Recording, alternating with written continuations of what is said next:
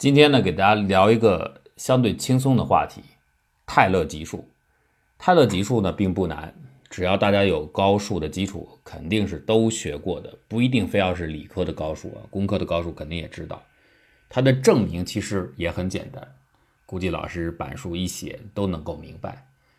就算是证明你忘了，它的本身的含义也很明显，它其实就是把一个函数进行了多项式的展开，也就是说把一个函数写成了许多个级数、多项式级数的求和的形式。这个是作为一种近似，越往高阶逼近的精度越高，大概就是这样。那当然，我们的听众可能有一些没有高数的基础，没关系，我再给大家再进一步的解释一下。画一个坐标轴，找出一条曲线。这个就代表一个函数 f(x)，那么为了形象的理解，横轴呢，我们就取时间轴，它的自变量就是 t，那么就代表从零秒钟开始计时开始，一秒钟、两秒钟、三秒钟、四秒钟，或者一分钟、两分钟。纵轴是什么呢？纵轴代表不同时刻对应的某个物体的温度，我可以测量出来。比如说 t 等于三秒钟，我测一个温度。六秒钟有一个高度，七秒钟有个高度啊，不同的时刻都有高度，把这些高度起起伏伏改变的连接起来，这个就是一个温度变化曲线，它就是一个函数。那么泰勒级数或者叫泰勒多项式，也可以叫泰勒展开，是啥含义呢？它是这么一回事儿。我们为了简单起见，我们就从 t 等于零时刻说起就好了啊。我们不说一般的 t 零呃推广的那个形式，最标准的形式。T 等于零时刻算起，现在提一个问题：t 等于零的时候，计时开始的时候，我知道这个东西的温度是十度，这个信息我有。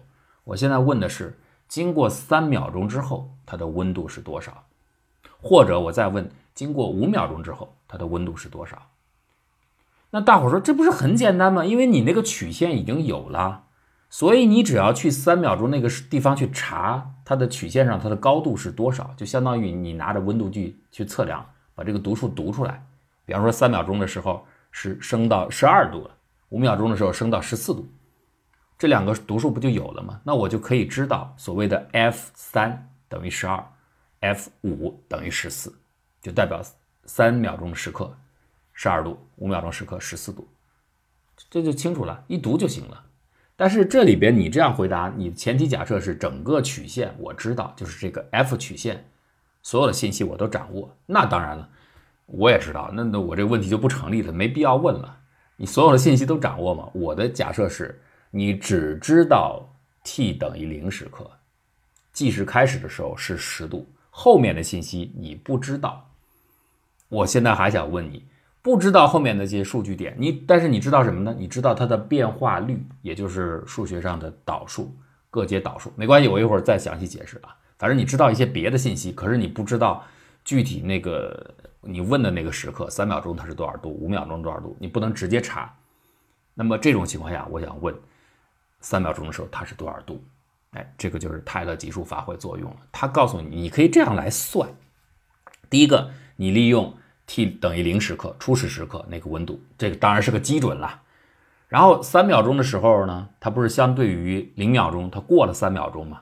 也就是说，这个时间的时段长是三秒，delta t 等于三秒。如果你问的是五秒钟的时刻，那 delta t 这个时段长就是五秒。好，三秒钟这个 delta t 怎么来预测三秒钟那个时刻的时候它的温度呢？我找到一个系数。这个系数直接乘以这个德尔塔 t，它代表什么？代表温度在从零时刻到三秒时刻变化的梯度，或者叫变化的速度。你想想，它变化的越快，经过三秒钟，温度改变的就越快。如果你现在此时此刻你知道 t 零时刻初始时刻温度是一个上升趋势，而且你知道上升的一个近似的速率。那我乘以三秒钟，就相当于经过三秒这个间隔，它走了这么多。你不是有一个上升的速率吗？就按这个速率上行了三秒钟，那不就能够算出一个估算的大概的上升温度吗？把这个上升温度加在 t 零时刻那个十度上，那你不就估算出了 t 等于三的时候它的温度吗？这个道理同样适合五六七秒，你问几秒都行。就是我用。初始时刻的一个上升速率，或者是温度的下降速率，作为一个估计，乘上经行的时间段的时长，就可以估计出你所询问的那个经过那么长时段之后那个时刻新时刻点的温度。哎，这个是很容易理解的。那么我们用一个具体的数例来说，比如说 t 零时刻温度是十度，假设我们现在知道 t 等于零的时刻，此时此刻温度的变化的趋势是每隔一秒钟上升大约一度，大约呈现出这么一个趋势，就是在 t 零时刻去看，似乎是这样。所以你问我三秒钟之后是多少度，那我就去延伸这个趋势嘛。你不是一秒钟上升一度吗？那经过三秒钟大概就上升三度。那这个就算出来了，五秒也是一样。可是这里有一个问题，就是你当你做出这个预测的时候，你是基于 t 零时刻的这个趋势，这个趋势可只是在 t 零时刻有效，到了一秒钟之后，甚至半秒钟之后，甚至零点二秒之后，那个温度改变的趋势就不一定是这样了，它有可能变快，有可能变慢，甚至可能原来是呈现出增长的温度的趋势。那么过了一段时间，比方说到两秒钟，它有可能呈现出下降的趋势。所以你用 t 零时刻的这样的一个趋势，代表整个三秒钟之内所有的情况，并且差值出时刻为三的时候那个温度，这个就有误差了。那么当然，大伙说，那如果你告诉我每个时刻的它的这个变化梯度值，我可以估算三秒钟那个时刻具体的值，就比只用 t 零时刻这么一个粗糙的呃。初始的温度改变值来代替整个区间要准确，没有错。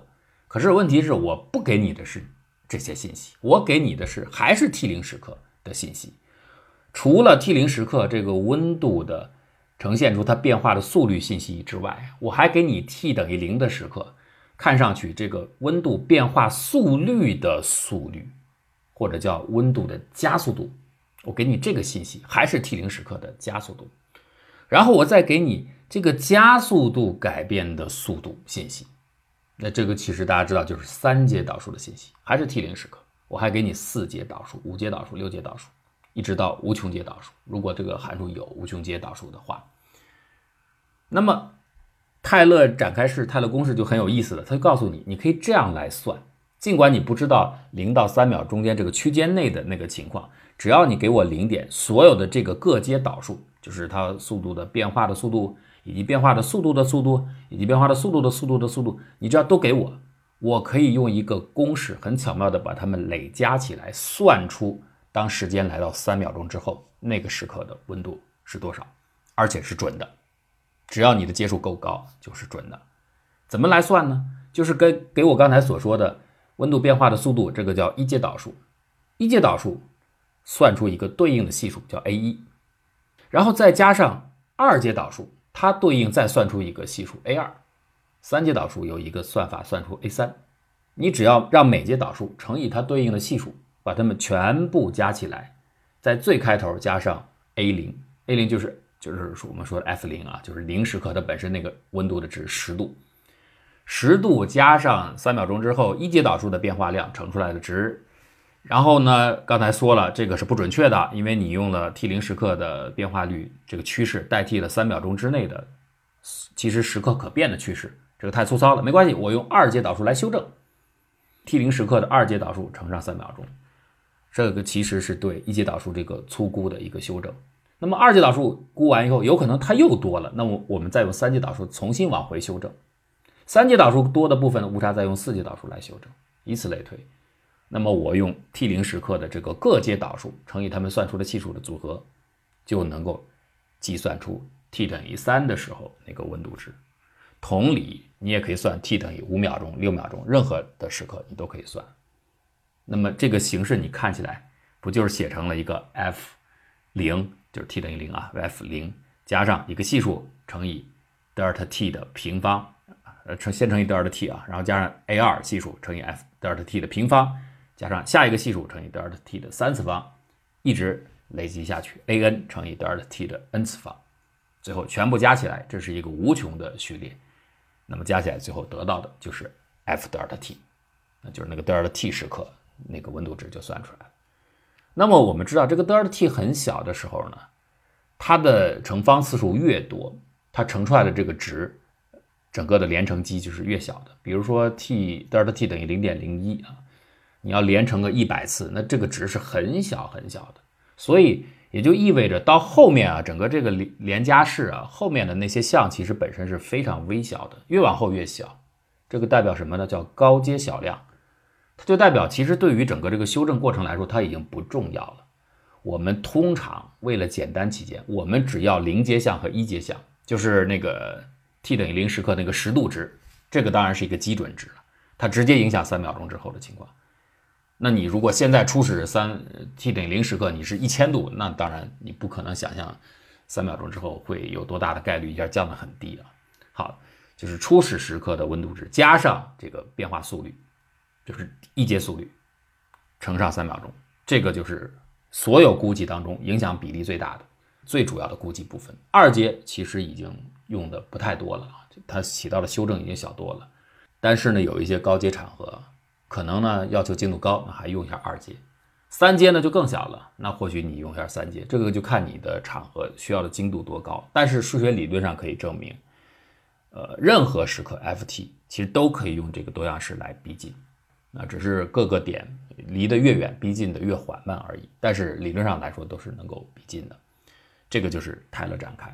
那么用泰勒展开的形式，我们就可以把一个函数 f_t 就可以写成若干个某一个点的值加上一个系数乘以德尔塔 t 加上另外一个系数乘以德尔塔 t 平方加上再下面的系数乘以 t 的三次方、四次方、t 的 n 次方。a n 乘以 t 的 n 次方，哎，它不就写成了一个多项式形式吗？所以泰勒级数呢也叫泰勒多项式。这个工具有意重要性在哪儿呢？我们大量的这个函数 f(x) 可能本身呢，或者我们这里叫 f(t) 啊，它本身是非线性的，不是线性函数。可是呢，我们在处理的时候，我们知道有很多的算法，它是希望你是线性的，线性的性质才够好。那怎么办呢？有一个常见的处理方法，就是我把它局部化。所谓的非线性，就这个曲线曲里拐弯的，它不是呈现出直线段的形态。但是你再曲里拐弯，当我取的是一小段的时候，这个曲线就会呈现出直线的形态。就像我们地球本身是球面对吧？但是你取你所占的地方的一小片，你会觉得它近似是平面。这个就是其实就是线性化的意思啊，意涵。曲线也是类似的，我取很小的一段，很小的德尔塔 t。在这个区间段内，我用德尔塔 t 乘以一阶导数就已经能够基本代表这个曲线的情况了。二阶导数、三阶导数起到了修正作用，但是微乎其微。这个高阶小量可以略去，略掉之后呢，我们就把一个本来是非线性函数变成一个线性函数，这个就叫做线性化。这是很多算法要求的处理。所以泰勒级数有这个作用，还有很多作用啊，比如说流体力学当中，我们后面还要给大家讲时空相关性，怎么来去解大涡模拟。呃，怎么来用它啊？这个 LEM 是算法当中最早的，其实就是用泰勒的方式来理解这个流速模式的。那么后面再去说它，所以这个是它的用处很有用。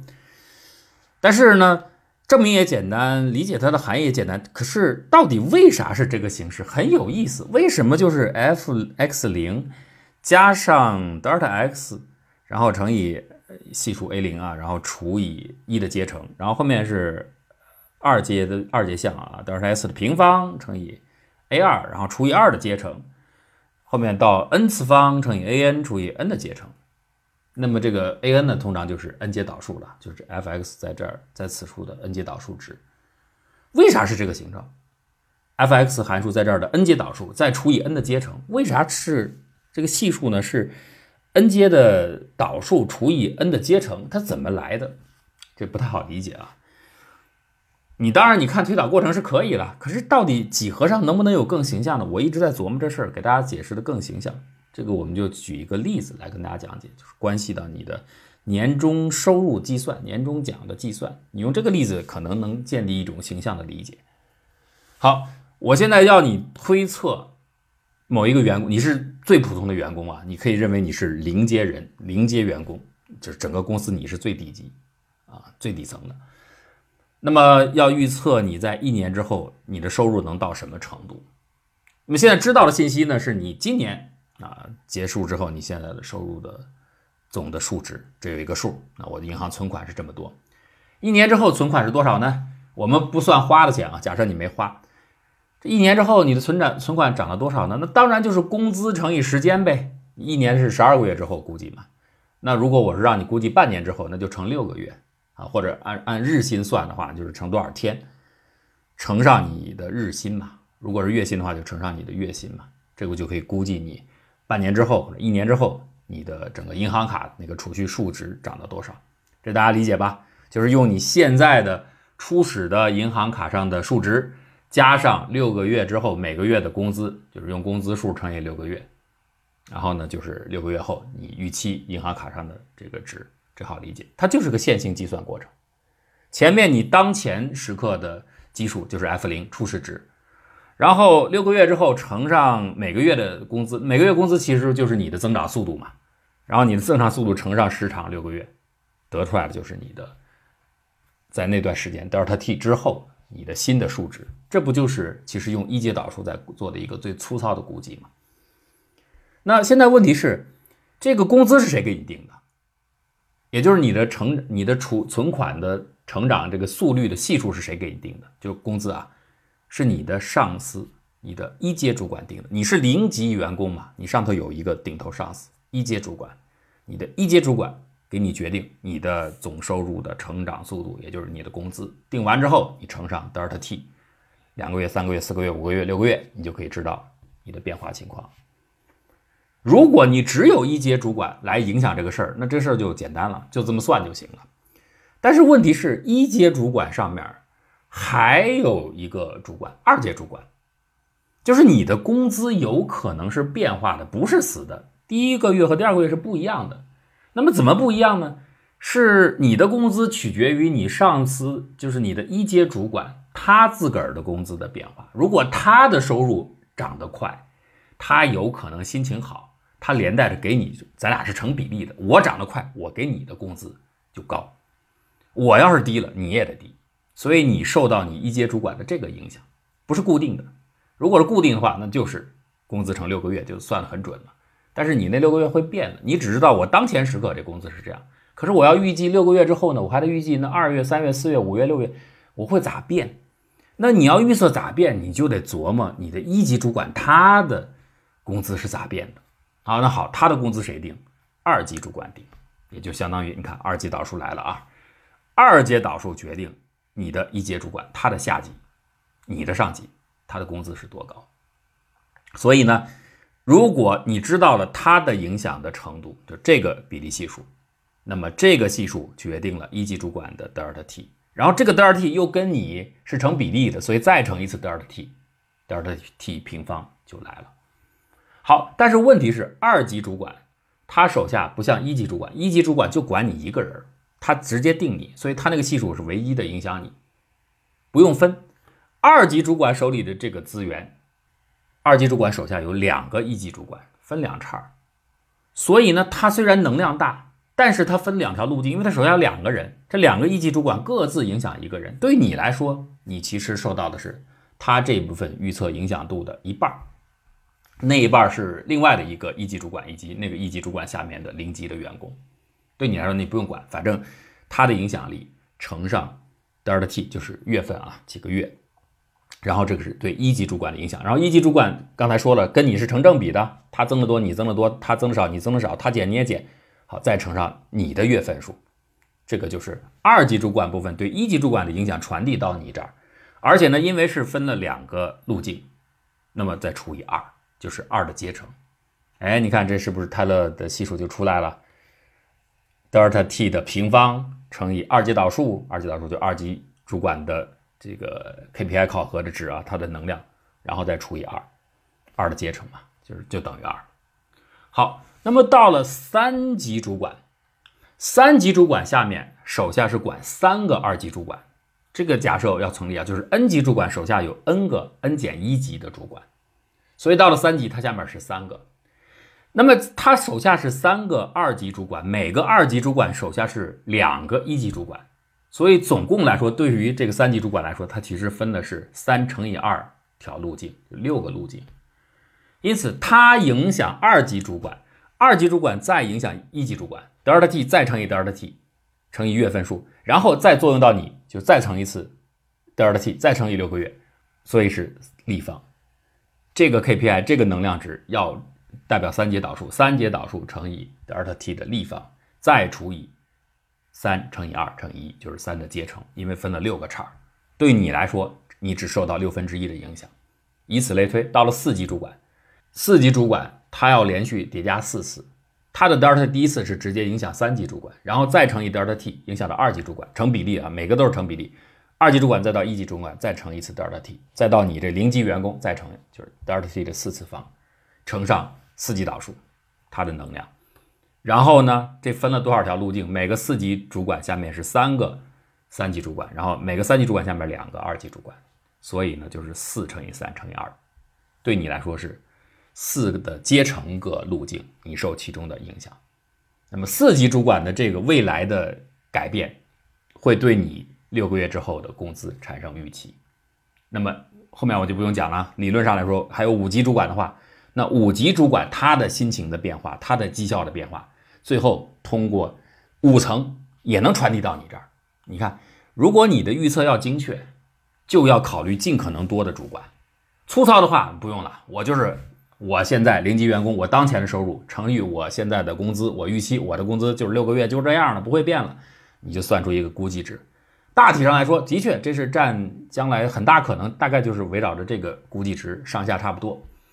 但是如果你要精细的话，你就还想，我不能光考虑我的工资大概就延续这个情况，我得考虑那一级主管他咋变，他如果变高了，那我这工资就可能跟着涨；他如果调低了，心情不好，我的工资就降。所以我还得把这个修正过来。尽管呢，那个影响因为传递了两次到我这儿没那么大，但是呢，我得考虑进来。